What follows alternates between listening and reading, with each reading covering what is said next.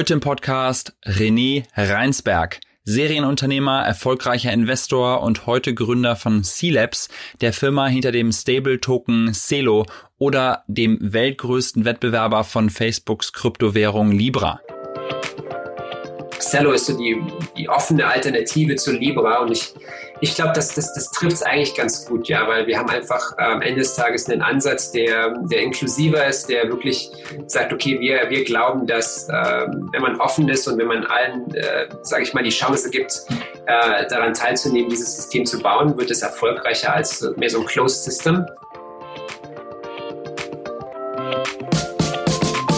Herzlich willkommen zum OMR Silicon Valley Update, der Podcast mit Christian Bützer, der euch von deutschen Erfolgsgeschichten aus San Francisco und dem Valley berichtet.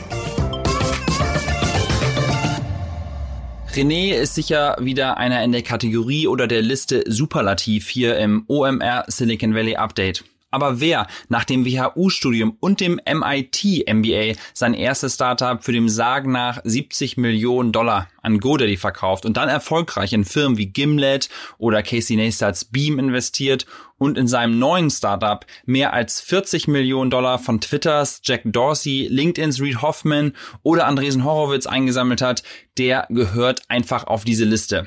Ich selber wollte unbedingt mal im Detail verstehen, wie so ein Stable-Token, also wie Celo, funktioniert und wie sie damit das Finanzsystem, vor allem in der dritten Welt, grundlegend überdenken wollen. Und deshalb geht es in dieser Folge wirklich in die Kryptotiefe. Ähm, René ist dabei so unfassbar entspannt und auf dem Boden geblieben, obwohl er glaubt, dass er noch mindestens 30 bis 40 Jahren weiterhin an Celo arbeiten wird. Ich habe wirklich versucht, alles herauszubekommen. Die eine oder andere Frage ist vielleicht nicht beantwortet worden, aber kommentiert doch einfach auf LinkedIn oder schreibt mir eine Nachricht und ich mach versuche oder versuche noch weitere Details herauszufinden. Ich selber habe bis hierhin schon mal super viel gelernt. Ich hoffe, ihr könnt auch was mitnehmen. Aber genug der Vorworte. Ab geht's direkt in den Podcast. Moin René. Hallo, wie geht's dir? Grüß dich, gut, Dankeschön. Äh, auch wenn die Luft heute draußen ein bisschen schlechter ist, äh, in der Garage hält es sich aus und ähm, ich freue mich total mit dir zu sprechen. Sag mal, äh, wenn, wenn, man dich googelt, dann kommen so Namen Casey Neistat, Reed Hoffman, Jack Dorsey, die haben alle bei dir investiert. Aber bevor wir darauf eingehen, möchte ich erstmal wissen, warum du eigentlich hättest Schuhverkäufer werden müssen, müssen äh, werden sollen. Das musst du mir noch mal genau erklären. Ja, ja, ja. Nee, gute Frage. Ja, ich bin, äh, ich bin in Cottbus aufgewachsen und ähm, meine Großeltern und Urgroßeltern, also in der Familie hatten wir ein Schuhgeschäft schon seit 1869 und als, als die Wende kam, ähm, sind dann meine Eltern auch dort eingestiegen, waren eigentlich Ingenieure bei also Training und ähm, haben dann gesagt, okay, das ist das Familienunternehmen und ähm, haben das quasi äh, dann ähm, weitergeführt und übernommen und das war eigentlich spannend für mich, weil ähm, als ich dann in der Schule war und gelernt habe, aha, Marktwirtschaft, so klappt das, ähm, Nachfrage und äh, ja, wie so, wie man das alles, also Marketing und solche Wörter waren eigentlich komplett fremd vorher, ähm, haben wir oft abends zusammengesetzt und äh, zusammengesessen nach dem Abendessen und haben uns da meine Schulbücher angeguckt und das zusammen gelernt und ähm, ja, also äh, war natürlich auch viel im Laden ausgeholfen, hat dann sogar am Ende des Tages äh, Software äh, geschrieben, ähm, damit die das im, den Laden effizienter äh, ja, leiten können. Und das war eigentlich so mein erster, äh, erster Schritt als Unternehmer. Ja, so ich ja. so ein bisschen da auch äh, durch Zufall äh, reingestolpert. Äh, nicht äh, so Silicon Valley mäßig mit Venture Capital, sondern ganz äh, ganz solide selbst die Software geschrieben, den Support gemacht und, äh, und die Buchführung und äh, hin und wieder hat mein Bruder mal ausgeholfen, äh, weil er weil er musste. so, äh, Habt ihr auch dann damals schon so online verkauft, also relativ früh dann, oder war das eher so, dass einfach das eigentliche Business effizienter läuft vor Ort? Genau, nur als, ein, das, als das Business, also ganz normal so Point of Sale. Also eigentlich, wenn du es dir auf heute überlegst, es war eigentlich so Square, damals für den Windows Desktop gebaut, ja, so um die 2000 mhm. rum. Äh, und äh, ist ganz witzig, weil dann äh, später, als ich in der WU war, ähm, ein paar Jungs ähm, nach mir im Jahrgang haben dann Salando gegründet und äh, da haue ich mir heute bis heute noch in den Kopf und sage mir, Mensch, ich als äh, aus der Schuhverkäuferfamilie hätte das doch eigentlich sehen müssen, aber ich war äh, damals äh, vielleicht gerade deshalb enorm äh, skeptisch, dass, dass jemand Schuhe im Internet äh, kaufen würde, was natürlich heute äh, gang und gäbe ist. Ähm, ja. und, und habe das äh, komplett verpasst. Ja, das ist witzig. Das wäre genau meine nächste Frage gewesen, wieso du, du, du dann nicht bei Zalando mitgemacht hast. Ja, also du, du sprichst schon an, du hast äh, dann an der WAU äh, studiert und ähm, das ist ja schon auch so ein Schritt, also erstmal die Uni zu finden, also aus Unternehmerfamilie wahrscheinlich war das vielleicht dann so ein bisschen naheliegend und dann bist du ja irgendwie ans MIT gekommen, ne? Also war das dann direkt der Schritt oder ist da noch irgendwas dazwischen passiert? Genau, also ich war, genau, ich war in der WAU. Ähm, eigentlich bin ich, äh, wollte ich zur WHU. Ich hatte also eigentlich so in der, in der, in der Schule viel Physik, Informatik und also äh, das waren eigentlich so die Sachen, die mir eigentlich Spaß gemacht haben und viele meiner Freunde haben am Ende des Tages äh, das auch studiert, aber dadurch, dass ich halt diese, diese Software für meine Eltern äh, gebaut hatte und dann ähm, durch auch so ein bisschen so einen Zufall dann eine, eine Firma daraus gegründet habe, um das, um die, die Software noch mehr zu vermarkten, ähm, habe ich gedacht, okay, wenn ich jetzt so eine Firma habe, muss ich auch wissen, wie man äh, wie, man, wie man die, was man, wie man die groß macht, wie man die leitet und habe dann mal Unternehmensführung gegoogelt und äh, stellt sich heraus, WMU hat sehr gutes SEO zu dem Thema. ähm, und äh, als ich mir das so durchlas, äh, ja, hier verschiedene Fremdsprachen und im Ausland studieren, äh, klang das alles äh, super und bin eigentlich, äh, ja, auf, auf die Art und Weise, mich habe ich dann entschieden, äh, ja, quasi Management, Betriebswirtschaft zu studieren.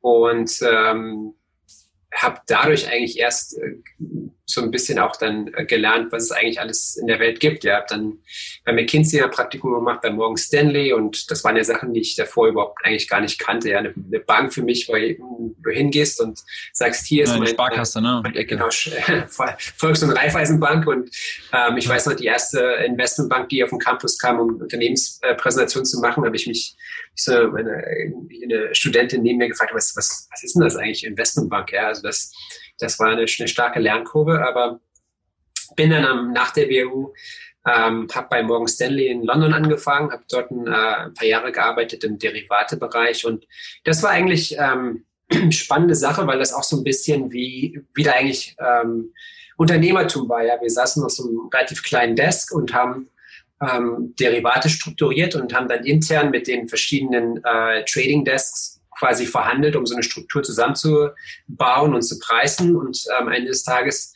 äh, in einem, Treasurer, in einem, äh, ja, von einem, von einem Bundesland oder von einem, äh, von einem deutschen Unternehmen äh, die Struktur zu verkaufen und dann vielleicht auch in, im Wettbewerb mit anderen Banken wie Goldman oder so, ja, die dann äh, das, das, das Ähnliches machen und ja da fühlte man sich gar nicht so jetzt in so einer sehr großen Bank und sondern fühlte man sich wirklich wie in so einem kleinen Unternehmen, was da halt Produkte baut und die verkauft. Ne? Und auch eine viele gute technische Komponente, diese Strukturen zu programmieren. Also da fühlte ich mich eigentlich äh, voll wohl.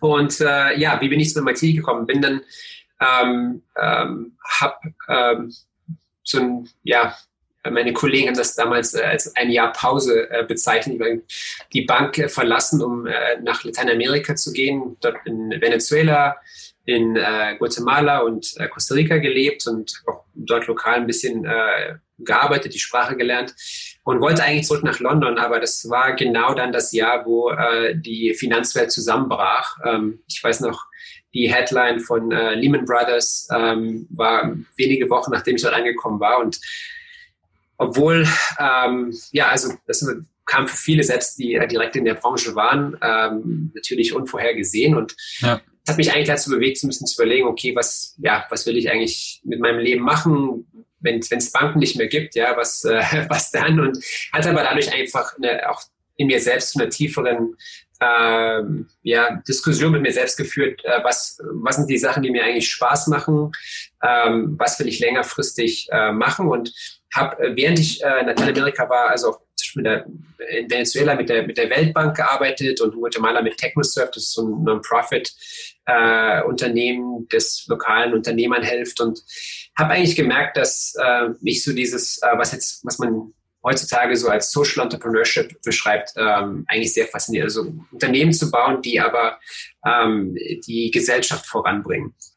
Ja, und ja. Ähm, ja, ähm, dann ähm, war das, das war nicht unbedingt so ein heute auf morgen äh, Entscheidung, aber habe mir gedacht, okay, ähm, wie komme ich auf diesen Pfad? Ja, so, und MIT war eigentlich von Anfang an eigentlich so, so ein bisschen der Ort, wo ich dachte, dass das möglich ist, so diesen Wandel zu schaffen. Ja, und ich habe, ich war damals äh, während der Schulzeug, äh, während, während der Schulzeit äh, für ein Jahr in Montreal so als Schüleraustausch und habe während der Zeit auch mal den MIT-Campus äh, Besuch gehabt und äh, war da fasziniert einfach irgendwie von der von der Energie, von dem auch ein bisschen so Chaos auf dem auf dem Campus und ja, das ist einfach als Bezugspunkt war das einer der wenigen Bezugspunkte, die ich hatte, aber das, das, das fühlte sich irgendwie richtig an und habe mich dann dort beworben und ähm, ja, durch eigentlich ähm, hatte ich auch nicht erwartet, dass ich angenommen werde, aber ähm, das war, waren prima zwei Jahre, wo ähm,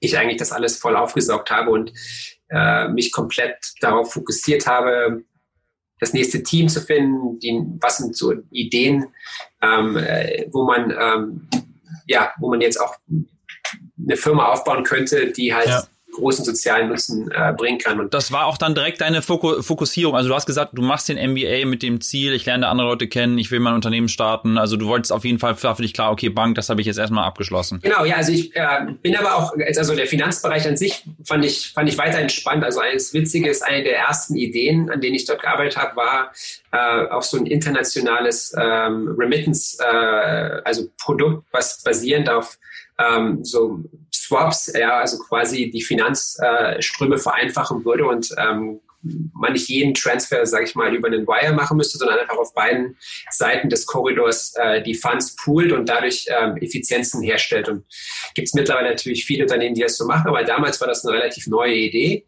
Und mhm. ähm, ja, natürlich ähm, in Anbetracht der, der Kosten, die auch selbst heute noch ähm, so diese Global Remittances äh, haben, ähm, war das ähm, das eine sehr spannende Sache auch von dem sozialen Impact.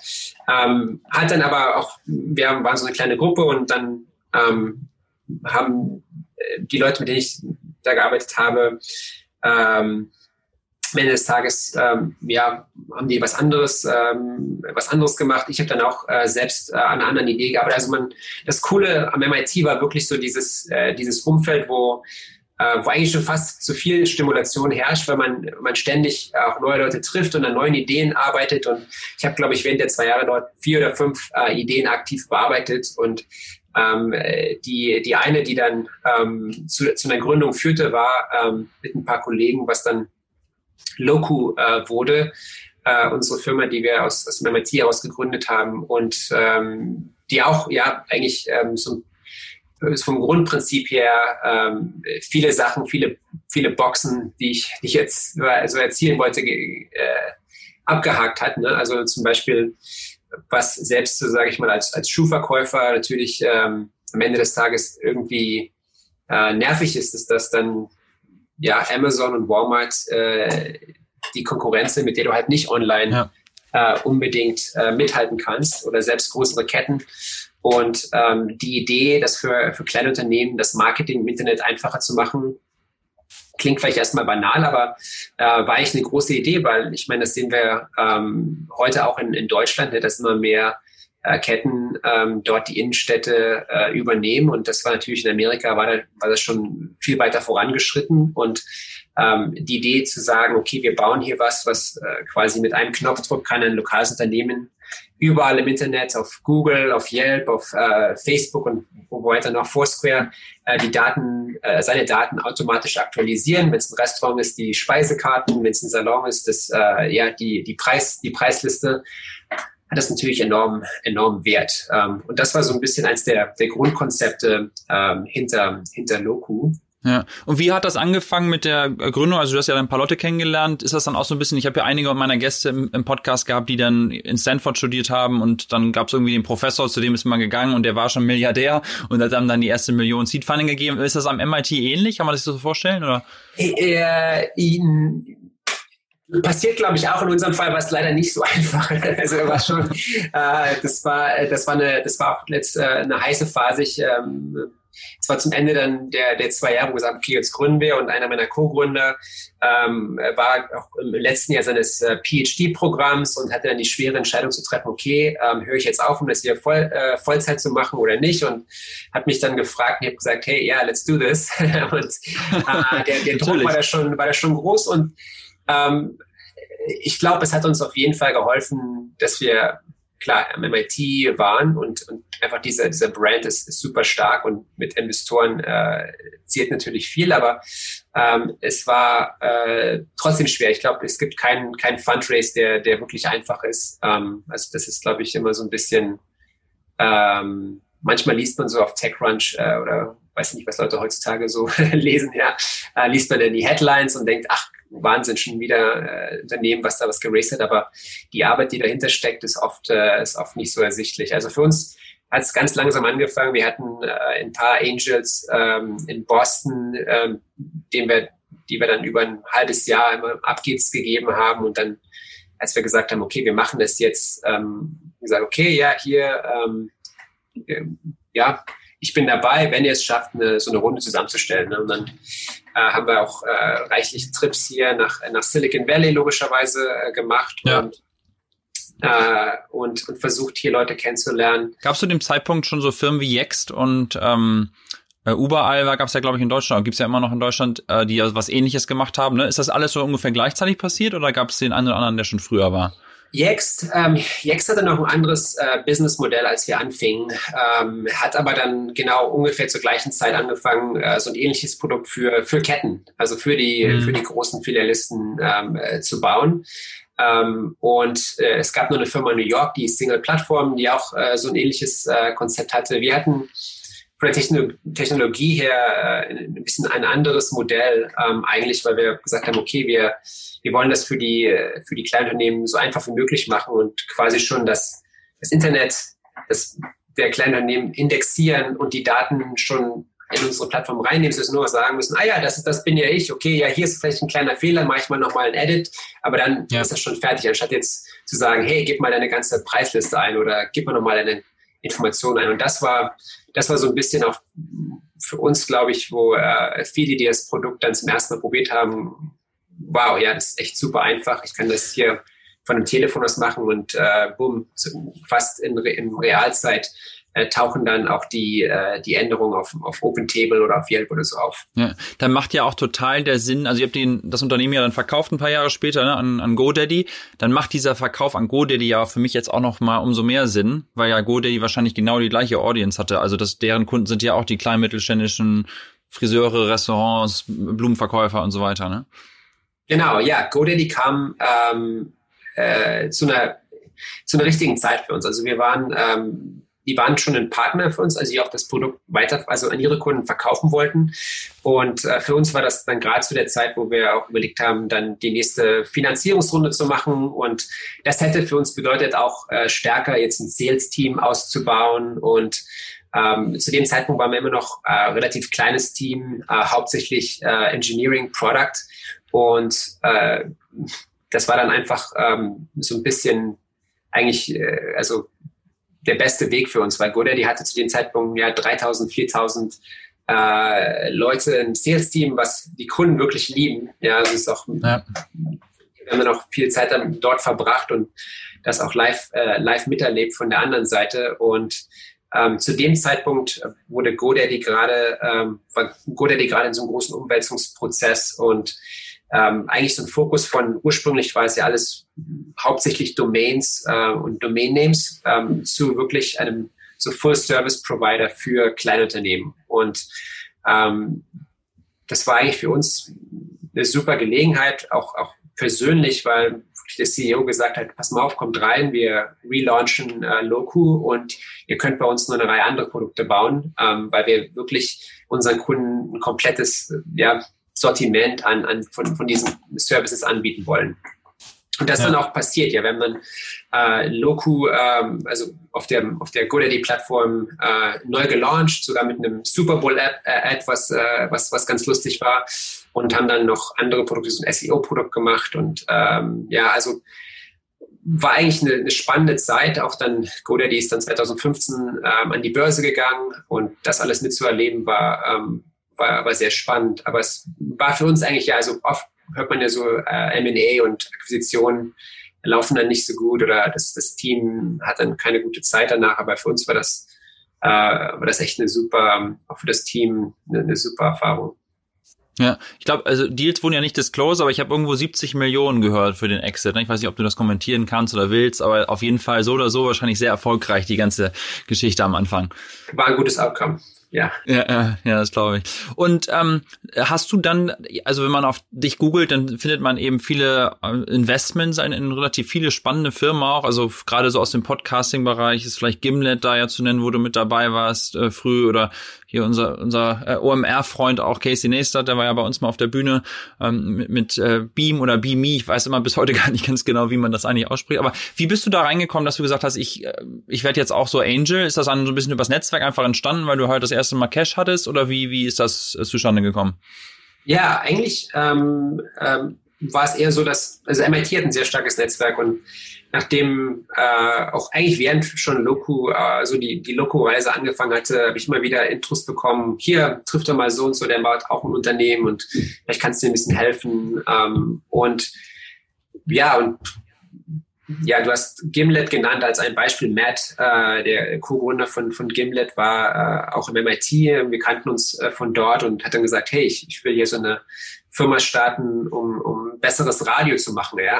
Und ich sage, hey, ja, ich bin großer Freund von Radio, mit Radio aufgewachsen und äh, hört sich super an und ähm, ja. habe das gar nicht mal so als jetzt auch äh, als finanzielles Investment äh, betrachtet, sondern wirklich eher als ähm, äh, ja, ähm, so ein bisschen paying it forward, ne? also den jemanden, den man, den man als Person schätzt und wo man sieht, okay, der ist wirklich ähm, ja, hat, einen, hat einen starken Willen, ähm, ein gutes Produkt zu bauen äh, und dabei zu unterstützen.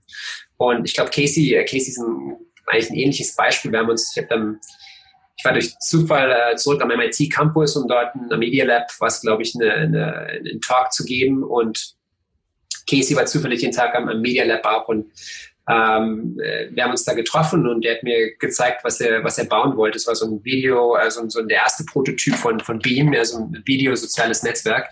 Und ähm, es war einfach zu dem Zeitpunkt, klar, Casey hatte schon ein Following und wusste natürlich, äh, wie man gute Videos macht, aber was eigentlich viel stärker äh, war, war einfach, man hat es gesehen, der Wille, was, äh, was richtig Gutes zu bauen und, und wirklich was zu bauen, was, was Leute begeistern würde. Und, und da war es einfach auch wieder in dem Fall auch klar, hey ja, was auch immer hier die, was immer die Reise bringt, da will ich dabei sein. Ne? Und äh, ich glaube, das ist so ein bisschen dann ein, auch wie so ein roter Faden, weil ja, ich habe da Unternehmen zum Teil, die haben, die machen Storage äh, äh, mit, mit DNA oder ähm, ja, äh, fliegende Autos. Also nicht jetzt, ich habe hab keinen so ein, jetzt so ein traditioneller VC, der sagt, hier, wir haben so drei, vier Kategorien, die uns begeistern, sondern für mich war es eher so, okay, es sind Leute, ähm, die wirklich eine, eine starke Begeisterung haben für, ähm, für ein Problem, das sie selbst, wo sie selbst ja, Bezug zu haben oder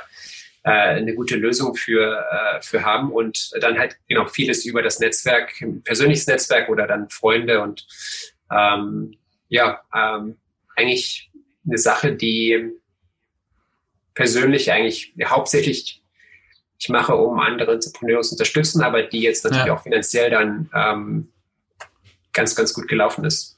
Und das machst du auch nach wie vor dann immer so ab und an. Also ist das so, ist jetzt nicht, dass du sagst, ich möchte jetzt mindestens drei Investments pro Jahr machen oder, sondern das ist einfach, wenn halt was Gutes kommt, dann machst du mit und wenn nicht, dann nicht. Ja, habe ich eigentlich ähm, gemacht, aber ich habe jetzt eigentlich, äh, seitdem wir dann äh, Cello gegründet haben, ähm, erstmal eine Pause eingelegt, weil das einfach ansonsten zu selbst, also äh, selbst wenn man jetzt sagt, okay, man, man investiert, investiert nur in in Sachen, die, wo man die Leute schon kennt oder so. Selbst dann ist immer noch, man muss natürlich dann ein Meeting aufsetzen, mal das den Pitch hören und ich habe einfach in meiner Woche ähm, da momentan null, null Zeit, also dass ich ja. äh, da die letzten paar Jahre deutlich weniger aktiv gewesen bin. Ähm, und ähm, gut, vielleicht gibt es irgendwann noch mal wieder eine Zeit, wo das, äh, wo das ein bisschen einfacher ist. Aber ähm, das ist, glaube ich, man selbst da als Unternehmer äh, was aufbaut, ist einfach wenig, ist einfach leider wenig Zeit. Ja. Ja, ist eine so wunderbare Brücke hin zu Celo.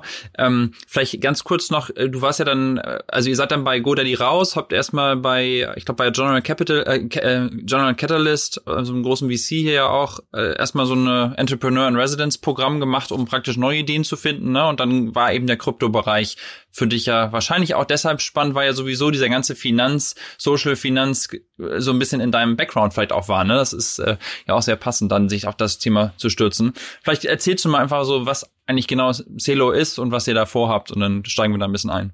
Total, ja. Ähm, und was ich jetzt bei Loco nicht erwähnt hatte, war, dass es, es kam eigentlich so ein bisschen aus dem, äh, aus dem Lab von Sir Tim Berners-Lee am MIT. Ähm, und ursprünglich war das so auf, auf äh, Semantic Web Technologies äh, basiert. Und ähm, äh, witzigerweise gibt es da eigentlich äh, ja, paar interessante Parallelen auch zu der, zu der Blockchain-Welt.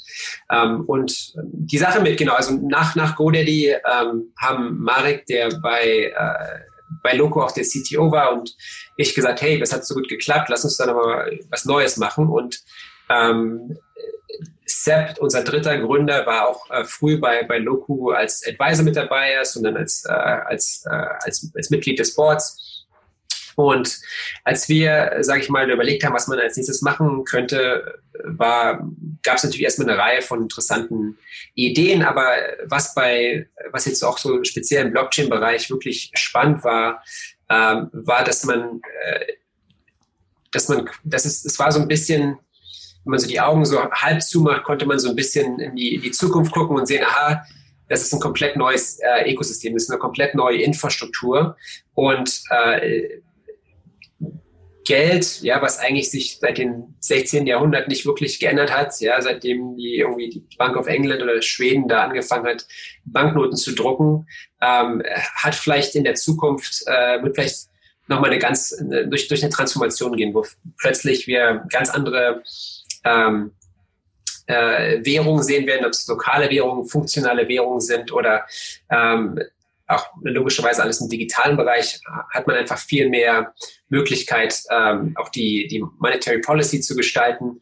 Und das war eine Sache, die uns sehr fasziniert hat, weil ich glaube, ähm, egal welches Unternehmen wir uns vorher angeschaut haben oder was wir gemacht haben, so Payments und dann Geld, also breiter, ja, ist immer was, was man eigentlich so als ähm, was man einfach so hinnimmt. Ja, ist einfach, das muss man einfach jetzt irgendwie integrieren. Payments, ja, wo muss man ja bezahlt ja. werden. Aber sich selbst darüber Gedanken zu machen, wie man Geld selbst effizienter macht ähm, in Bezug auf glo globale Payments, aber auch in Bezug auf die ähm, Communities, ähm, äh, das, das ist eigentlich eine Sache. Und du siehst hier, ich, äh, ich stocke hier, weil ich äh, den, den Pitch selbst in, in Deutschland eigentlich immer auf, auf, auf, Englisch, auf Englisch mache und äh, zwing dich da jetzt einmal durch. bis heute es bis heute einfacher ist über über die, die Champions League äh, auf Deutsch zu reden als über äh, über so diese diese technischen Sachen. Aber genau der der Punkt einfach ist, dass wir gesagt haben, okay Bitcoin sehr interessant, ja, wir haben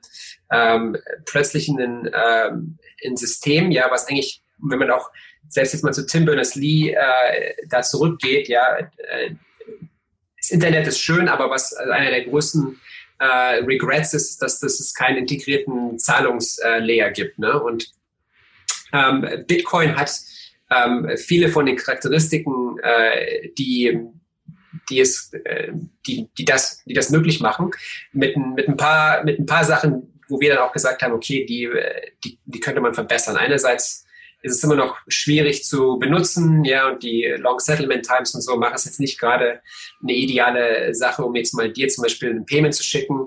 Äh, und dann ist es halt nicht stabil. Ne? Also jeder, der jetzt Bitcoin, ja. Bitcoin mal gehalten hat, weiß, dass es mal da auch innerhalb weniger Stunden äh, stark hoch und runter gehen kann.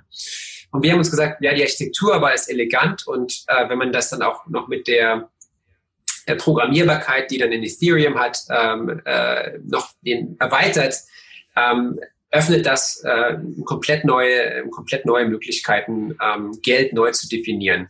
Und ähm, jetzt ohne da groß zu denken und, äh, und, und große Visionen aufzumalen, ja, man kann das dann runterbrechen und sagen, okay, es gibt ein paar ganz bestimmte Anwendungen, mit denen man da relativ schnell äh, zeigen kann, dass, dass diese Technologie viel besser ist. Ja, und äh, eine davon ist zum Beispiel ähm, so äh, Cash-Transfer-Programme für humanitäre Zwecke. Also stell dir vor, du hast äh, Mercy Corps zum Beispiel, die sagen, okay, wir wollen hier in Kolumbien ähm, in der, den äh, Flüchtlingen aus Venezuela helfen äh, und denen, denen Geld geben, damit die sich dort äh, Essen kaufen können und, und ihren Unterhalt finanzieren können, dann ist das heutzutage immer noch ein Riesenproblem, weil ja, wie kriegt man das Geld zu denen? Wie macht man sicher, dass es da nicht ähm, dann zu äh, ja, Problem kommt mit der, mit der Auszahlung und dem, und dem Tracking, wo das Geld dann wirklich landet. Wer da werden heute, nur damit ich das verstehe, da werden heute richtig palettenweise US-Dollar hin verschifft, ne? Also, und da gehen ja wahrscheinlich öfter mal irgendwelche Paletten verloren, sozusagen. Genau, in manchen, genau, in manchen, äh, ja, da hast du komplett recht. In manchen Fällen ist es wirklich, da wird dann richtig Cash, physikaler Cash, ja, ähm, verschickt oder in Umschlägen ausgeteilt. Manchmal ist es ein bisschen äh, moderner, dass man auch sagt, hier ist eine Prepaid Card oder sowas, ja, aber im Großen und Ganzen sind das halt noch wirklich ähm, nicht, nicht, nicht gibt es keine guten Möglichkeiten, das, das, das gut digital zu machen. Und ähm, für uns ähm, mit Cello ähm, ist halt so die Idee zu sagen, okay, wir haben, wir bauen eine neue Infrastruktur, die ähm, Geld einerseits auf, direkt auf Mobiltelefon äh, zugänglich macht, aber andererseits das auch ohne, ähm, ohne einen Zwischenmann, ohne einen, ohne einen Zwischenhändler. Ja? Also das ist quasi, wenn ich dir jetzt ähm, 10 Zello Dollar auf dein Telefon schicke, du bist dann komplett in Kontrolle und diesen, diese Transaktion können wir machen, ohne durch eine, über eine Bank äh, das laufen zu lassen oder über einen Mittelmann, wie zum Beispiel äh, eine Exchange, ja, was natürlich ähm, ansonsten auch äh, eine einfache Möglichkeit wäre, aber da muss man natürlich immer wieder jemand anders vertrauen. Und, äh, und das, ähm, das war so ein Use Case, wo wir gesagt haben, okay, wenn wir es schaffen, ähm, ein System äh, zu, äh, ja, zu, zu bauen, wo, wo es möglich ist, so diese Adressen, an die man das Geld schickt, ähm, zum Beispiel mit einer Identität wie einer Telefonnummer oder einer E-Mail-Adresse zu verbinden, ähm, den, äh, die Währung selbst stabil zu halten gegenüber einem Benchmark, wie zum Beispiel dem US-Dollar oder dem Euro. Ähm, und, und das Ganze zugänglich macht, ähm, äh, ja, auf einem, auf einem Netzwerk, was schnell ist, ja, so was, wo Settlement weniger als fünf Sekunden dauert in unserem Fall und wo die äh, Kosten weniger als einen Cent sind, dann wäre das doch super. das war so ein bisschen der, äh, die ursprüngliche Idee und das ist eigentlich, was Zello heute ist. Ja, das Netzwerk ist jetzt seit ein paar Monaten live. Es ist ähm, äh, auch jetzt nicht von uns kontrolliert, sondern von ähm, äh, diesen Validators nennen die sich, ja, die ähm, quasi die Transaktionen dort äh, verarbeiten. Und, ähm, und darüber hat man eine Infrastruktur, die äh, offen ist, wo jeder auch mit dran teilnehmen kann und die äh, quasi in einem globalen, äh, ein neues globales äh, Währungssystem mit sich bringen kann. Natürlich fängt man mit Baby, mit Babyschritten an, ja, wie zum Beispiel so ein kleinen Cash-Transfer-Programm oder jemand, der anfängt, das für ähm, Remittances oder für Loans zu verwenden. Ähm, und, und längerfristig aber natürlich durch die Netzwerkeffekte kann das in was wachsen, was natürlich dann viel weiter verbreitet ist und plötzlich nehme ich mein Gehalt, nimmst du dein Gehalt in, in Cello-Währungen und äh, wir sparen in, in Cello-Währungen und so weiter. Hm. Also was ich total verstehe, ist, wenn das halt erstmal läuft. Ne? Also ich meine, ich bin jetzt vielleicht in irgendeinem Flüchtlingscamp und ich habe praktisch, jeder hat da ja mittlerweile auch ein Android-Device im Zweifel, die kriegen alle die App installiert, die bekommen jetzt da Dollar irgendwie drauf oder Silo-Dollar drauf äh, geschickt und dann sind die ganzen Merchants, die in dem Flüchtlingscamp sind, vielleicht auch angeschlossen und dann kann man halt da über dieses System digital das alles machen, ohne dass ich einen Bankaccount brauche. Was ich nur nicht verstehe, ist jetzt, wie kommt das Geld da ursprünglich hin? Also muss die Währung, die, die Hilfsorganisation das jetzt von euch kaufen sozusagen? Oder wie, also wie kommt das, die Werte ins System? Also es ist ja so ein bisschen wie so eine Art, seid ihr wie so eine Weltbank eigentlich dann, die dahinter steht, die das einfach dann sozusagen druckt. Ähm, und das ist dann die Kreierung des Ganzen. Den, diesen Prozess verstehe ich noch nicht. Total, ja.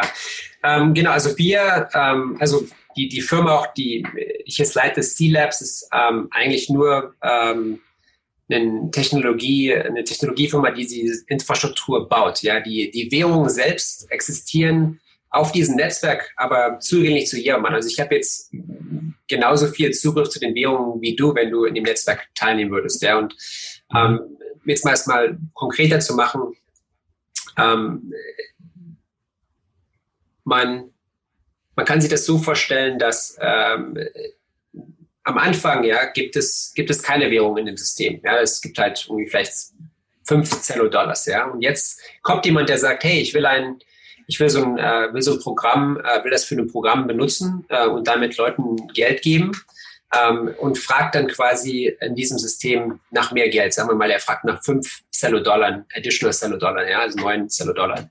Ähm, dann würde sich darauf natürlich der Kurs verändern, weil plötzlich es gibt eine stärkere Nachfrage danach. Und damit würde das Protokoll anfangen, also diese quasi digitale Zentralbank, wie wenn du es wenn möchtest, kann man es kann man es ruhig so nennen, ähm, würde dann dieses Geld drucken und dafür im Gegenzug aber ähm, äh, wieder auch, also wie eine traditionelle Zentralbank äh, Reserven aufbauen und die dagegen stellen, sodass man jedes das neue Geld, was jetzt in, in Umlauf kommt, dann auch gedeckt ist durch, äh, durch eine Reserve. Und äh, das ist alles natürlich auf, auf, danke der, der Blockchain, das ist alles transparent, mal jeder kann gucken, okay, wie viel, äh, wie viel Geld ist momentan in der Reserve, wie sind, wie sind diese verschiedenen Währungen, die auf der Plattform existieren, gedeckt.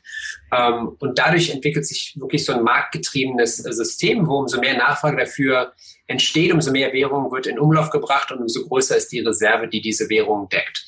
Äh, das ist alles transparent äh, und ähm, das Gute auch jetzt ähm, für, für uns, wenn wir über jetzt so Adoption nachdenken, äh, natürlich ist das System umso nützlicher, umso mehr äh, Leute, Unternehmen die Währung akzeptieren.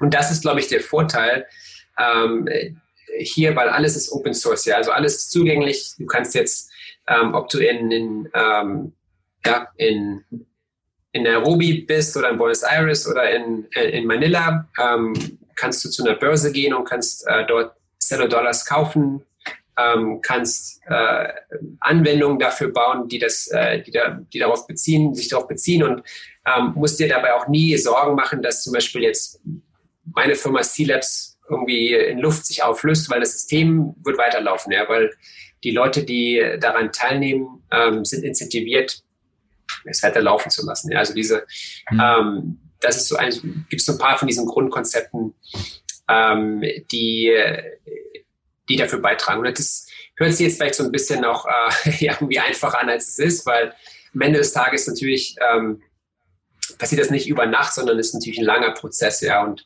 ähm, wir haben so ein bisschen Glück natürlich, dass es jetzt schon Vorreiter gibt, wie zum Beispiel Ethereum, die äh, über Jahre natürlich ähm, da äh, daran schon gearbeitet haben, solche Systeme robust zu machen und Infrastruktur dafür zu bauen, ähm, wovon wir jetzt auch profitieren. Ähm, aber ich glaube, was, was bei uns jetzt so auch das Neue ist, wirklich der Fokus auf äh, Mobil, auf, auf Payments ähm, und das wirklich mehr Leuten zugänglich zu machen. Weil wenn du heute schaust, du hast zwar äh, 6 Milliarden äh, Smartphone-Subscribers, aber immer noch weniger als 100 Millionen Leute, die überhaupt Krypto halten. Und ich glaube, da ist das Riesenpotenzial. Und, ähm, und aus, aus dem Gesichtspunkt fangen wir eigentlich fast bei, bei Null an, ja, wenn man das so will, als, als, als Industrie, nicht nur als, äh, nicht nur als Zello. Ja, also ich verstehe jetzt auf jeden Fall, wie das sozusagen losgeht. Ähm, was ich noch nicht verstehe, also das ist ja alles die Stable-Seite sozusagen, ne, wo ich jetzt als Nutzer nicht jetzt das Gefühl habe, okay, morgen ist das nichts mehr wert, sondern das ist irgendwie an Dollar gekoppelt. Aber trotzdem gibt es ja auch jetzt im Moment Celo Gold und ich habe auch ein bisschen was davon gekauft und sehe jetzt, oh, es ist jetzt schon 400 Prozent oder 300 Prozent ist es schon nach oben gegangen. Was, also ist das dann die Gegenwährung, die das hält? Also ist das der Gegenwert? Weil dann gibt es ja jetzt so ein paar Spekulanten wie mich, die äh, da jetzt irgendwie was mitmachen. Aber dann gibt es auf der anderen Seite der, der, der, jemanden im Flüchtlingscamp, der das dann damit bezahlt. Und, und also diese Relationship habe ich noch nicht ganz verstanden. Ja, super Frage. Also äh, Cello, also es hieß früher mal äh, Cello Gold. Wir haben das ähm, ursprünglich in dem ursprünglichen White Paper Cello Gold genannt, weil wir dachten so die Analogie als Reserve, weil Gold in der richtigen Reserve und so. Aber äh, dann ja. hat äh, kurz nach Launch hat ein, äh, ein Community Member einen Vorschlag eingebracht, äh, auch alles in diesem digitalen Governance-System, dass die, äh, dass man das umnennen sollte, einfach nur Cello und der Vorschlag wurde dann auch von der Community angenommen und war dann also auch ganz witzig zu sehen, wie jetzt selbst äh, ja ich als Gründer da ähm, ähm, ich bin auch dafür gewesen, von daher in dem Fall äh, ganz ganz ja. ganz toll, aber äh, nicht alles jetzt unbedingt von auch von unserer Firma getrieben, sondern äh, von der von der von der Community, was was ganz äh, was ganz super ist. Äh, genau die äh, also dieser Cello Token ähm, der jetzt auch ähm, äh, seit kurzem bei, bei Coinbase äh, zum Beispiel ähm, gehandelt wird, ähm, ist, ist sozusagen, ähm, hat, hat, hat, hat verschiedene Zwecke. Einmal, äh, wie du schon richtig gesagt hast, ist es ähm, eine, ein, ein Reserve-Asset. Ja, das, jedes Mal, wenn jetzt sich der, die Nachfrage nach äh, Cello Dollar oder anderen äh, Währungen auf der Plattform ausweitet, äh, wird, äh, wird, wird dieser Cello-Token in die Reserve gekauft und damit auf Basis der fixen Supply verknappt sich natürlich äh, die, die Supply von Cello im offenen Markt und das äh, hat Auswirkungen auf den Preis. Es ist aber auch äh, weiterhin ein, ein Token, der dann zum Beispiel benutzt wird für Governance. Also wenn jemand jetzt wie einer dieser Members, der diesen Vorschlag gemacht hat, den Token umzunennen, äh, so ein Proposal machen will und äh, dann die Community auf dieses äh, Proposal abstimmt, wird dafür der Seller-Token benutzt. Und er wird benutzt, um, ähm, ähm, um quasi diese Validators äh, zu wählen, die dieses, ähm, diese Infrastruktur ähm, gewisser, in gewisser Weise ähm, äh, absichern. Und wenn du da schaust, hast du momentan, ähm, ja, dem, je nachdem, wie der Kurs jetzt von Cello steht und wie viel von dem Cello gelockt ist, um da, daran teilzunehmen, hast du momentan über eine Milliarde an Wert, äh, die dieses System absichert. Und das ist schon super, aber natürlich das bedeutet, wenn jemand jetzt ähm, quasi dort ähm, mit der Integrität, äh, ja, ähm, oder wenn jemand versuchen würde, Geld zu stehlen, ja, ähm, müsste er, um Transaktionen umzuschreiben, das System attackieren und bräuchte natürlich viel mehr als die Milliarde, um, um das zu tun. Und, ähm, und damit hast du selbst, wenn du jetzt ähm, ein System hast, was relativ neu ist, hast du eine, eine viel größere Sicherheit, als wenn das ein zentral, äh, zentrales System wäre. Okay. Und ähm, also was, was macht dann jetzt äh, die C-Lab sozusagen, also die Firma dahinter? Was ist jetzt das Businessmodell? Also seid ihr einfach nur der Technologiedienstleister, der Vermieter sozusagen, also der Vermieter des Gebäudes der Druckerei? Oder wie kann, also wie kann man sich das bildlich vorstellen, was dann noch das Ziel ist der Firma? Oder ich glaube, ihr seid ja auch eine Non-Profit sogar, ne? Genau, pass auf, es, es klappt eigentlich äh, so und das ist alles ähm, so ein bisschen neu, auch weil es halt, ja, alles, die Technologie ist offen und äh, jeder kann dazu beitragen. Also C-Labs ist eine von mittlerweile 100 Firmen, äh, die äh, so Teil dieser Alliance äh, for Prosperity sind. Ähm, das ist also alles so Memberships, äh, sind Members einer, äh, einer US Non-Profit Foundation, der Seller Foundation. Und äh, C-Labs speziell einfach auf Basis der Expertise, ja, dass dieses ursprüngliche System natürlich ähm, da viel des ursprünglichen Codes geschrieben hat, ist da so als, äh, als ja, quasi strategischer Entwicklungspartner ähm, involviert. Aber es gibt auch äh, eine ganze Reihe von anderen Unternehmen, die auch äh, direkt dazu beitragen. Ja, zum Beispiel äh, hier in Berlin äh, gibt's äh, auch äh, Kiko zum Beispiel, ist eine andere Firma, die, die auch dann über Grants zum Beispiel und, und längerfristige ähm, äh, äh, ja, Engagements mit der Foundation dann zu, dem, zu, dem, zu der Weiterentwicklung der Plattform beiträgt. Aber das Gute ist, jeder, auch wenn du jetzt mal Lust hast, in deiner Freizeit äh, wieder äh, ein bisschen zu coden, äh, kannst du zum Beispiel ähm, äh, ja, eine Änderung vorschlagen und dann kann das akzeptiert werden und da alles offen ist, ja, ist es wirklich für jeden zugänglich. Und das ist natürlich jetzt vielleicht in deinem Fall weniger relevant, aber stell dir vor, du bist jemand, der in, in Afrika ähm, ein, ein, Produkt baut, äh, weiß nicht, eine, eine Saving, Saving Circle äh, Anwendung und sagt, Mensch, wäre echt super, wenn ich hier so dieses eine Feature hätte ähm, und dann aber auch in der Lage ist, dieses Feature selbst zu bauen und, und vorzuschlagen und dann für die Community zu sagen, ah ja, das macht total Sinn auch für uns und das zu akzeptieren. Ähm, wir haben zum Beispiel auch ähm, einen Vorschlag neulich gehabt, wo ähm, eine Validator-Firma, die sich auf Lateinamerika spezialisiert, gesagt hat, hey, wir würden gerne äh, eine, eine Stablecoin sehen, die an den brasilianischen äh, Real gepackt ist. Ähm, ja, und dann ist es ein Proposal, das dann auch diskutiert wird und ähm, ja, das in gewisser Weise, ja, ist es ganz cool, weil C-Labs ist wirklich nur einer von vielen Unternehmen, die zu, zu Cello beitragen und damit auch nicht jetzt wirklich kritisch für die, äh, für den Erfolg der Plattform. Ähm, aber in gewisser Weise natürlich auf Basis der Erfahrung mit der Plattform haben wir dann noch äh, doch schon irgendwie eine besondere Rolle, weil wir natürlich auch vielen anderen neueren Unternehmen helfen, um dann ähm, da erstmal loszulegen und uns damit vertraut zu machen. Hm. Ich habe ja gerade schon kurz angesprochen, also Reed Hoffman, Jack Dorsey, Casey Neistat wiederum witzigerweise ja auch, sind ja bei euch dann auch bei C-Labs investiert. Wenn C-Labs jetzt eigentlich eher so ein Teil des Puzzles ist am Ende des Tages. Was ist deren Intention? Ist das dann auch so dieser Social-Gedanke, dass sie gesagt haben, okay, wir, wir, glauben einfach darin, dass das Währungssystem überarbeitet werden muss und äh, deswegen investieren wir jetzt? Oder gibt es da auch irgendwo einen Business-Gedanken in gewisser Weise? Kann diese Firma verkauft werden oder wo geht's da dann mit? Also was ist dann das jetzt? Ihr seid ja jetzt live. Was ist jetzt das Ziel von Celo noch?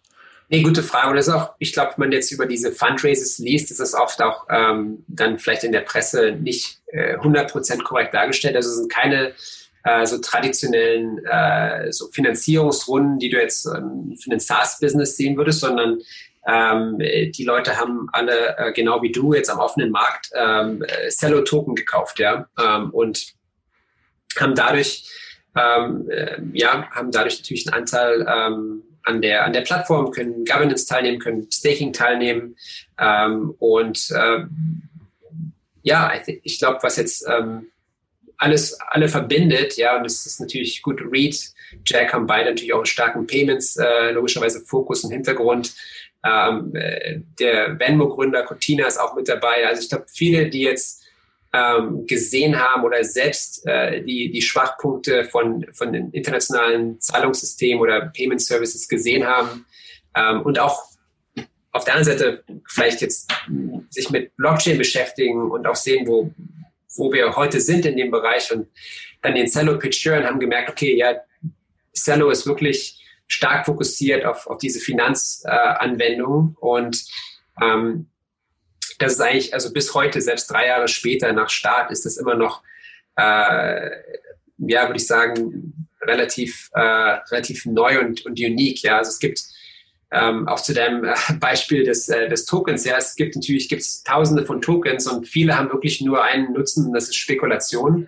Ähm, ja. Währenddessen äh, bei Cello ist halt wirklich ein, ein Modell dahinter, was äh, ökonomisch fundiert ist und, äh, und ich glaube dadurch auch viel längerfristig ausgelegt ist. Und, äh, und ich glaube, wenn man das den Leuten ähm, mit hinsetzt und denen das erklärt, dann ist das eine Sache, die sehr spannend ist, weil das natürlich auch jetzt nicht wie vielleicht ähm, ein normales Investment in eine Firma ähm, eine begrenzte Laufzeit hat, der zu einem IPO oder zu einem Exit, ähm, sondern wirklich eine Sache ist, die, ähm, die viel längerfristig aufgesetzt ist. Also ich persönlich zum Beispiel auch jetzt ähm, mit Logo damals, klar, hat man immer überlegt, okay, was ist die nächste Finanzierungsrunde oder ist da vielleicht was M&A oder sowas am, am, am Horizont. Währenddessen hier ist es wirklich so, ich, ich weiß, dass ich an Zello wahrscheinlich noch in, äh, in 20, 30, 40 Jahren in irgendeiner Form arbeiten werde, ähm, weil es, es gibt kein Exit-Szenario, sondern es ist diese Infrastruktur, die am Ende des Tages, äh, ich hoffe, ja, allen Finanzdienstleistungen äh, äh,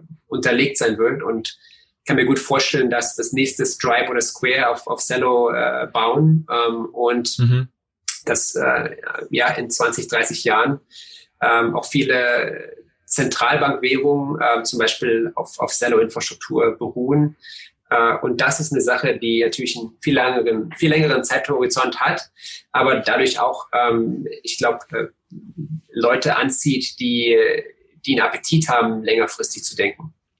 Ja, ich habe noch zwei Fragen zu dem Thema. Einmal äh, ist, ja, ist ja Facebook mit Libra und dieser ganzen Gesellschaft ja auch im Prinzip mehr oder weniger Wettbewerber. Ähm, da hat man jetzt so ein bisschen das Gefühl, jedenfalls aus der Presse, dass das irgendwie so wieder so, als wurde irgendwie so gestoppt, weil es Facebook ist irgendwie, auch wenn sie immer gesagt haben, nein, nein, das ist nicht Facebook, das ist selbstständig und das ist, hat nichts mit uns zu, zu tun so richtig.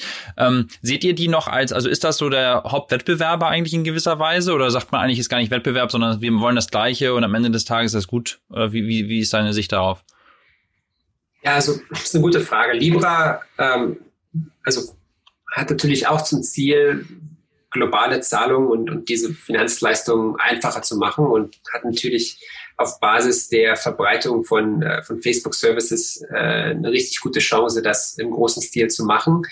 Ich glaube, äh, es wäre jetzt falsch, die abzuschreiben. Ähm, ich glaube, die sind äh, weiterhin stark im Rennen und ähm, äh, werden schon auch was, glaube ich, äh, launchen, was, was, was gut funktionieren wird fundamental ist es, glaube ich, ein ganz anderer Ansatz. Ja, also es wird, wir werden auch oft dann verglichen, aha, okay, Facebook äh, oder Libra ist so, die, oder ja, Cello ist so die, die offene Alternative zu Libra und ich, ich glaube, das, das, das trifft es eigentlich ganz gut, ja, weil wir haben einfach äh, am Ende des Tages einen Ansatz, der, der inklusiver ist, der wirklich sagt, okay, wir, wir glauben, dass äh, wenn man offen ist und wenn man allen, äh, sage ich mal, die Chance gibt, äh, daran teilzunehmen, dieses System zu bauen, wird es erfolgreicher als mehr so ein Closed System.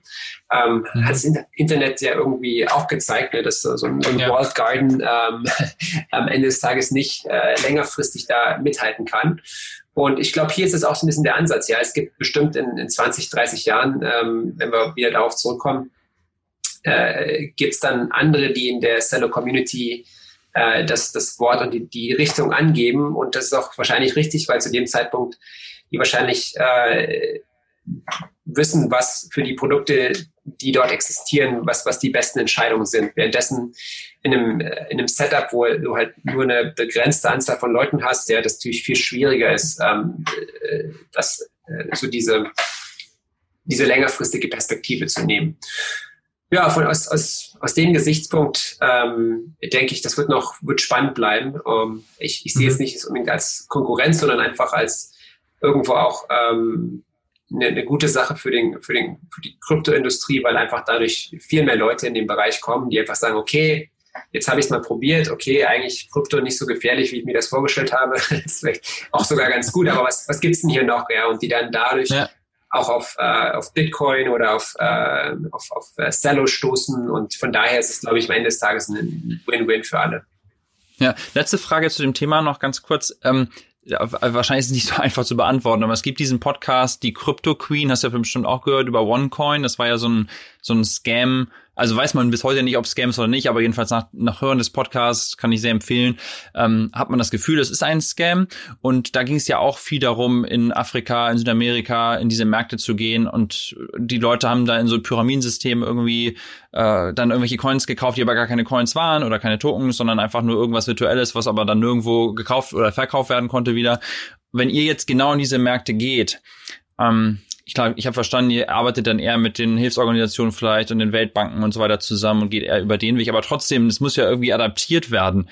Wie glaubst du, also ist das schon verbrannte Erde in ganz vielen Bereichen oder, oder glaubst du, das wird eigentlich relativ easy? Weil eine Sache ist ja, es zu bauen, aber die Adaption ist ja schon auch, es muss ja in der Masse auch angenommen werden, damit es funktioniert. Ja, das ist ein ähm, eigentlich eine interessante Frage, weil also wir werden auch viel oft so in den, in den humanitären Bereich äh, so eingeordnet, aber der Grund, warum wir da angefangen haben, auch mit unserem Research, ähm, ist einfach, um zu sagen, pass auf, wenn wir wirklich eine, eine Lösung wollen, die äh, für, für alle äh, die richtige Lösung ist, dann muss man dort anfangen, wo es eigentlich äh, bisher die wenigste Infrastruktur gibt oder wo es die größten Lücken gibt in Bezug auf was eigentlich, was eigentlich nötig ist. Äh, am, andre, am anderen Ende des Spektrums, ja, wenn ich jetzt sage, okay, ähm, ähm, was sind so Sachen, die ähm, vielleicht auch sogar für die, für die, für den so Derivate, ja, institutionelle äh, Investoren, ja, ist, wird Cello jemals dafür die richtige Plattform sein?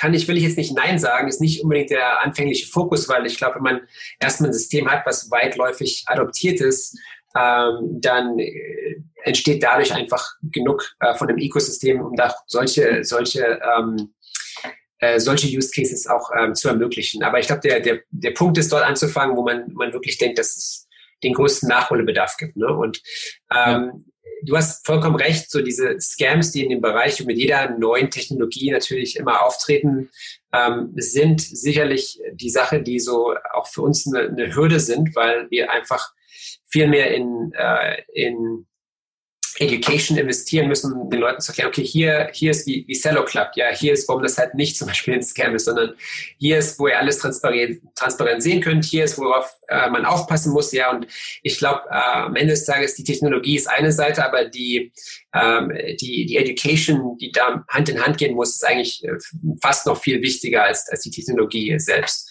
Ähm, und das ist auch für uns ein großer Fokus und deshalb haben wir auch äh, von früh an in so, in so ein, äh, also diese Community investiert. Deshalb, deswegen gibt's die Alliance, deswegen gibt's quasi den Fokus zu sagen, okay, wir wollen in all diesen Märkten mit Organisationen arbeiten, die bereits starken ähm, ja, äh, Netzwerk, ein starkes Netzwerk äh, on the ground haben, um das, um das zu ermöglichen, um halt zu vermeiden, dass dann auch selbst mit Cello könnte jemand sagen, hier, ich habe eine, eine Cello-App, ähm, probier die mal, aber am Ende des Tages ist es gar keine Cello-App, sondern es ist äh, einfach nur was, um jemanden äh, Geld zu stehlen. Ne? Also das, da muss man natürlich immer ähm, darauf vorbereitet sein und, und nicht ähm, zu blauäugig reingehen.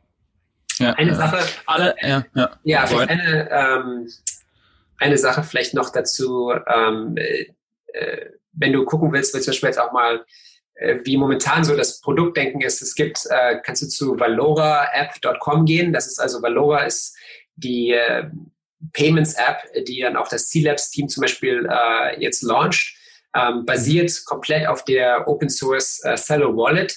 Ähm, und ähm, wenn du dir das anschaust, sagst du auch so, okay, jetzt, ja, das sieht nicht anders aus als äh, ein Cash App oder, oder Venmo und ähm, äh, das ist eigentlich so ein bisschen der Punkt, dass man jetzt, wenn man jetzt sich darauf fokussiert, eine, eine Lösung zu bauen, die zum Beispiel nur für humanitäre Zwecke wäre, ähm, ist man, glaube ich, schnell so ein bisschen in der Sackgasse, weil ähm, keinem ist geholfen, wenn das nur dann auch im humanitären Bereich klappt, sondern man muss wirklich einerseits natürlich äh, den Designhut aufhaben, zu sagen, okay, das muss für alle klappen, aber andererseits ähm, um das, um das zu erreichen, muss man sich auch die, die Eckfälle angucken, wenn das Sinn macht. Weiß nicht. Ja.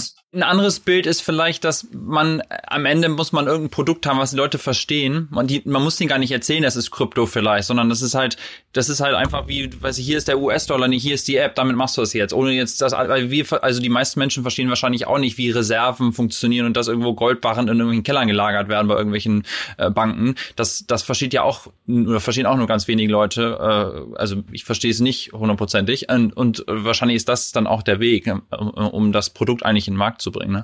Ähm, in meinem Podcast geht's ja vor allem auch diesen Vergleich USA. Deswegen noch eine Frage, wenn du noch, noch drei Minuten hast. Ich weiß, wir sind schon gleich ähm, äh, äh, gut an der Zeit. Aber du bist ja jetzt auch in, in Berlin und baust jetzt da ein großes Office auf und da fragt man sich so ein bisschen gerade jetzt in Covid-Zeiten, braucht man überhaupt noch ein Büro in San Francisco, ne? Weil du hast ja damals am MIT auch gegründet, bist dann hier ins Valley gekommen. Wahrscheinlich war das ja auch einer der Gründe, dass Investoren gesagt haben, hey, ihr müsst auf jeden Fall hier sein und das ist jetzt der Ort, der Ort, wo man sein muss.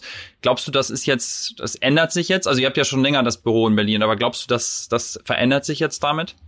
Ja, Berlin, ich bin großer Fan von Berlin. Ich glaube, ähm, auch gerade jetzt in unserem Bereich ähm, gibt es da ein richtig starkes, ähm, richtig starkes äh, Ökosystem.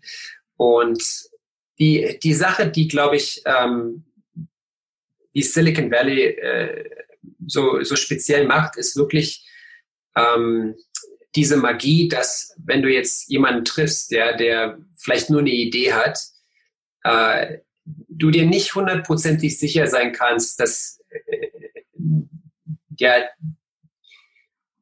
dieser Mann oder diese Frau, die dir gegenüber sitzt, ähm, das nächste richtig große Unternehmen bauen äh, könnte. Ja. Und ich glaube, das ist so ein bisschen die Magie, dass du keinen, dass, dass man nicht jetzt so auch da äh, in ein Meeting geht und sagt, ja gut, jetzt ist hier jemand, der hat hier eine Idee, ja, was kann das schon sein? Ja, das ist, wird bestimmt nichts, weil ja, der hat so keine Benutzer, keine Zahlen, ja, ist, was, was soll das hier, ne? Und ich glaube, so diese, diese, einfach so dieses, ähm, dieses Gefühl, dass, hey, man weiß einfach nicht, was hier passieren kann, das äh, macht, macht das, glaube ich, so speziell, weil äh, sitzt jemand gegenüber und sagst, okay, wenn das, das kann vielleicht das nächste große Ding sein und damit hast du einfach eine viel größere Offenheit zu neuen Ideen. Und das sehe ich, dass sich das in Berlin auch ändert jetzt. Also ich gerade, äh, wenn ich es vergleiche, so vor, vor zehn Jahren, ich habe damals, oder Quatsch, mittlerweile schon 15, 16 Jahre her, ähm, äh, auch mal äh, in so einem Startup in Berlin äh, für den Sommer gearbeitet.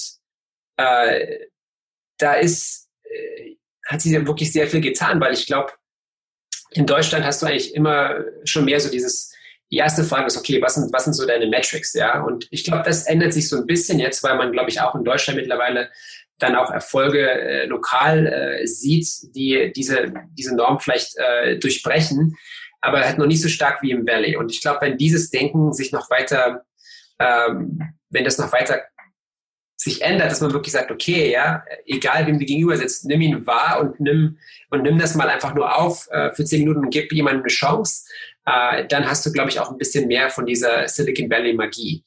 Äh, und ich, ich glaube, selbst ähm, ist es auch so, dass man natürlich dann man eine Weile dort gelebt hat äh, hat man Geschichten, ach Mensch, äh, habe ich den oder die da mal getroffen und habe gedacht, das wird nichts und jetzt ist es dieser, dieses, dieser große Erfolg. Ja, wir hatten damals bei Loku ein, äh, ein Early Employee, der hätte anstatt von Loku äh, Employee Number, weiß nicht, sieben oder acht bei, bei WhatsApp sein können, vor dem massiven Exit zu, zu Facebook. Ja, und du bist also dem Erfolg so nahe, dass du eigentlich immer äh, auch äh, eigentlich in jede Situation äh, mit so ein bisschen mehr Offenheit reingehst. Und ich glaube, am Ende des Tages, äh, das ist so eine Sache, die ich auch dann, glaube ich, wenn ich jetzt in Berlin neue Leute treffe, äh, versuche mit, äh, mitzubringen, so diese, diese Lässigkeit vielleicht so ein bisschen, um zu sagen, hey, wer weiß, ja, das, äh, das könnte hier das nächste große Ding sein. Und ähm, gut, dann gibt es natürlich noch andere institutionelle so Gründe, ja, mehr, mehr Startkapital, mehrere Angel-Investoren und bla bla bla. Aber ich glaube, so einfach so ein bisschen von dieser Magie ähm, kann, kann durch ein bisschen mehr Gelassenheit und Offenheit und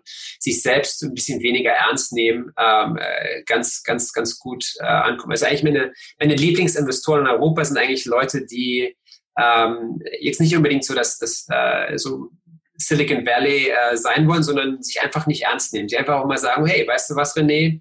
Habe ich keine Ahnung, ja, oder pff, weiß ich nicht, ja, erzähl doch mal. Ne? Äh, während äh, ich glaube, viele Leute einfach auch noch da auch gibt es natürlich im Valley auch viele, aber einfach zu sehr da ansonsten bedacht sind, ihren, ihren Brand zu bauen und, und, und ja, wenn ich nicht irgendwie äh, zehnmal erst mit einem, ähm, ja, äh, da äh, verhandelt haben, in, in, in, eine halbe Stunde Meeting aufzusetzen. Ne? Das kennt, glaube ich, jeder Entrepreneur. Ja, da muss man, äh, da hat man einfach, glaube ich, äh, noch ein bisschen Nachholbedarf hier in Deutschland. Ja, ja.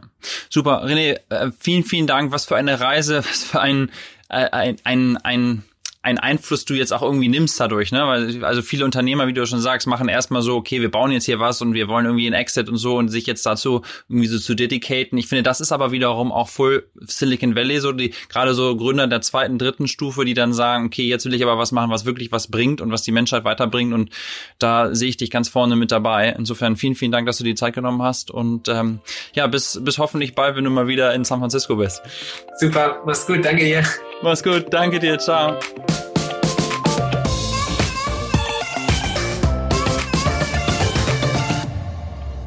Das war eine weitere Folge vom OMR Silicon Valley Update. Wer mehr solcher Stories wie die hier mit René Reinsberg hören möchte, sollte sich diesen Podcast direkt mal abonnieren. Natürlich freue ich mich auch immer über eine Bewertung oder noch mehr, wenn du einfach jemanden von diesem Podcast erzählst. Mein Name ist Christian Bützer und ich bin einer der Co-Founder von OMR und euer Host alle zwei Wochen neu, überall da, wo du deinen Podcast hörst. Und zum Schluss noch ein kurzes Dankeschön an mein Team. Audio und Produktion von Lukas Wenske, Grafik und Design von Mats Brinkhaus und Editorial Support von Lisa Schmidt. Wir hören uns in zwei Wochen. Bis dahin, ich freue mich.